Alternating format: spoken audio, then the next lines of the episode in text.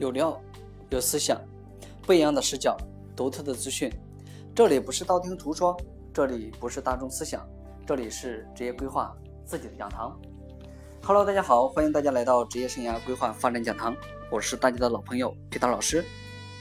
那么今天来跟大家讲的主题是什么呢？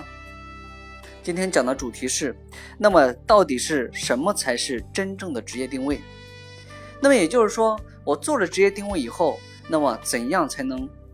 取得职业上的成功？在这里，我要讲几个维度。第一个的话，就是首先我们来认识一下，就是通常的在现实生活中，就是我们会遇到什么类型的职业问题。其实，核心的在职业规划里面就解决两个，一个叫做职业定位的问题，一个叫做职场成熟度的问题。那么，像职业定位里面呢，会涉及到什么呢？比如像职业迷茫。职业困惑、职业选择、职业瓶颈、职业晋升、家庭和生活的平衡、职业倦怠，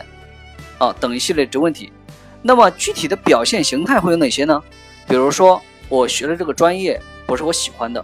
那么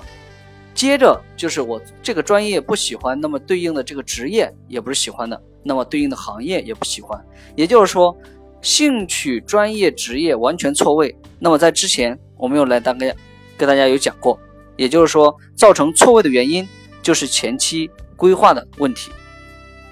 那么接下来呢，还有一类叫什么呢？就是你在职场上真正能取决于你成功的，还有一种叫做职场成熟度。也就是说，你对一个行业的理解或者认知，对自我的了解和认知，以及啊，就是说有有没有解决问题的心态，或者是面对压力有没有这种抗压的能力。或者是改变的动力。其实我讲一下，现在很多人呢，就是说遇到这样的职业问题，但是没能改变自己，或者是意识到了想要改变，但是也改变不了自己。其实核心的问题呢，其实就三个啊，就是讲这么多这么多问题，其实核心就三个，一个叫做自我认知的问题，一个叫做储备不足，也就是你先天这方面的技能或能力储备不足，还有一个呢，就是缺乏行业信息。就是无非就这几点，也就是说，第一个自我认知不清呢，就是说原因是什么呢？就之前我们有讲过，啊，受教育的程度，对吧？然后家庭的这种观念啊，以及个人的经历，那么这都是造成自我认知。还有一个就是从小的时候，就是说整体的这个家庭的教育的这个氛围啊，也会对一个人他成年的时候对自己的这些认知啊、了解呀，他有很大的一些关系，啊。那么这个时候呢，就会造成了对自我认知不清楚，就是不知道自己的天赋优势在哪里。那么这个时候呢，就往往会容易被现实社会所带偏或者带走，只能跟着趋势或者潮流，被迫的去选择一些职业，而不能主动的去掌握自己的职业生涯。那么这个时候呢，就会出现很大的问题，因为一直处在一种长时间的失败的心境。或者是没有满足自我价值感的处境里面，那这个时候人就会形成一种模式。当形成这种模式的时候呢，你思考问题，你对事物的认知以及判断以及思考问题的高度广度都是狭隘的。那么这个时候呢，就不利于你解决自身的职业问题。就是哪怕今天帮你做了一个适合你的行业的定位和职业的定位，因为你也走不远。为什么呢？因为人的自我认知的高和低，它是有一定区别的。也就是说，认知革命的开始，就是目前最近现在在市场上讲的比较火的，就是认知革命。啊，也就是说，科技的到来改变了人们的认知。那么，到底自我的内心的这种认知是靠科技能完成的吗？其实也是完成不了的。就是还是要靠自我的探索或摸索，就是在先天成长的这个过程中的啊整体的这种探索。那么这个时候呢，比如对自我兴趣的了解呀、天赋啊、优势啊、啊价值观呢、职业锚啊、啊就是说职业满意度啊，这些都是内在的东西，你是靠外界是没办法，就是别人即便是告诉你，你也不认同，所以这个要靠自我的去探索和摸索。那么当然也会有一些测评工具和量表。啊，这个是可以作为辅助来了解自己的，所以还是要经过一个自我检验的过程。那么另外一个呢，我们讲储备不足，也就是说，为什么现在很多人在职业上不满意，然后换了一份行业，换了一个工作还是不满意呢？啊，就是想要追求钱，想要追求稳定，因为你没有达到这个职业所需要的这样的一个状态，你的商业价值不具备，哦，我之前有讲过，就是你说你口才好，那能不能交付呢？就是核心呢是要交付，就是你在市场上，就是如果说你今天是靠体力劳动来生存的，那么你的体力要能交付，你能要要受得了，对吧？比如像这种出租车司机，他每天要开呃十五个小时以上啊，或者是呃更长时间，就是更长时间的这个呃就是嗯。呃，车车程，对吧？那这个时候他要很强大的体力在支撑，对不对？那比如说现在你做的是这种啊人力资源管理的岗，对不对？那其实它的核心是什么呢？对不对？其实它的核心是你要帮企业一个留住核心的员工，另外一个呢是让它产生更大的绩效，从而还要控制成本。其实这个叫核心，其他的你学什么啊？这个领导力啊，那个管理啊，这个没有用。就是说这个只是代表你有这方面的能力，但是真正的核心是要交付的。对吧？比如说你作为一个呃这个业务人员，呃销售，对吧？销售的它的核心上升到最终，你说你的沟通技能和各方面销售技能很强啊，这个没有用，核心还是在资源对接，就是你未来你的这个岗位的核心竞争力是否是否你有更多的资源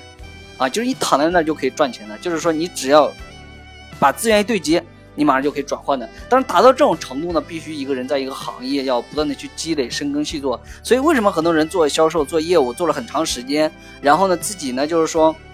达到一定的职业瓶颈的时候呢，哎，这个时候不想做了啊，就是压力太大了，然后呃工资又不稳定啊，就是到了稳定阶段了，这个时候不需去达到个人匹配的，就是前期没有规划好，就是对岗位本身的规律以及行业本身的规律不清楚、不了解。所以这个时候呢，一定要对规律的把握，然后还有一个就是核心技能、商业价值的储备，还有一个呢，现在呢不是一个短板对接的时代，而是一个长板对接的时代。现在很多人还在想我要去弥补我自己短板，所以你没有那个时间，你没有那个精力，所以不要去弥补自己的短板。现在是长板对接的时代啊，因为资源已经相对来说达到了一个顶顶升时期了，就资源现在或信息已经达到了一定的高度了。那这个时候的话，就需要达到这个对接的这样的一个过程，所以还是要去啊尽量发展自己的这个长板。好，那另外一个呢，就是欠缺在哪里呢？就是信息啊，就是机会系统。就是很多人呢现在不了解对行业的趋势啊，就是呃把握啊不是很深，所以呢刚开始进入一个行业最好的时机呢，就是这个行业在初步起步阶段，就是你要进入，然后要专注在里面做，达到成熟的这样的一个阶段。啊，如果你进入一个相对成熟的行业的话，所以在里面的竞争相对来说是加剧的。那么这个时候呢，除非你自己有很好的商业竞争能力，在这里面你可以活得更好。所以呢，这叫理论。那么上升到就是说下降到我们真正的现实生活中呢，其实社会还是很残酷的，对吧？你就是说今天你懂了这些规律，那起码你可以去用，就是规避一些风险。但是真正要把它用的要灵活、随性。啊，这个时候呢，就要很高的情商和智商，所以这个时候呢，也跟一个人从小你接受的教育程度和你的情商高低有一定的关系。所以呢，有的人他是发发挥的是他的高情商的这种啊能力，他在职场上发展的很好；有的人是靠智商在生生存，有的人是情商和智商都高的双高的这种人。对，所以呢，其实。现实生活中呢，一定要定位啊，定位呢才能取决于你的商业价值，这个时候呢才能出现分出优劣势。所以呢，现实生活中还是很残酷的，在这个快速发展的时代，然后以及个人崛起崛起的时代，然后呢，呃，存在着很多的不确定性。那么这样的个人如何才能应对好自己的职业生涯呢？那么这个时候一定要做好自己的定位，一个是让自己达到这样的一个，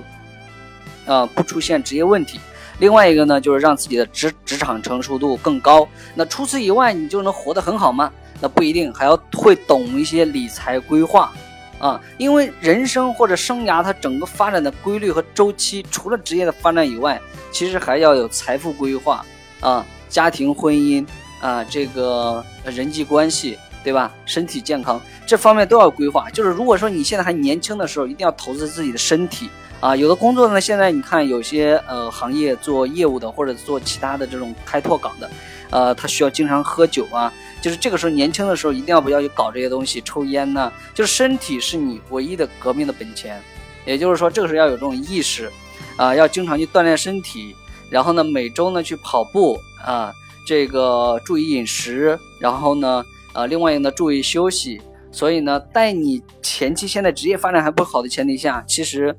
呃，有的人呢，当职业发展不好的前提下，一直处在一种负能量的心境，那这个时候呢，其实身体也会出现问题，呃，就是经常会请假呀，然后呃咳嗽啊、发烧啊，就是或者是其他的这种呃更多的身心灵的问题。所以呢，身心灵一定也要健康。所以呢，在这个时代，其实一定要活得很有能量啊，活得很有力量。就是为什么很多人他没有力量或者能量呢？其实第一个就是由于家庭的背景，然后你不支持，或者是在从小的这个过程中呢，就是我之前有讲过这个罗伊的父母的养育理论，就是在小的时候呢，如果这个父母呢没能很好的给予这个孩子赞扬、认可，呃，或者是在从小的时候就没有很好的一些成就的话，那么这样子孩子呢他会没有自信，或者是他总是在逃避问题。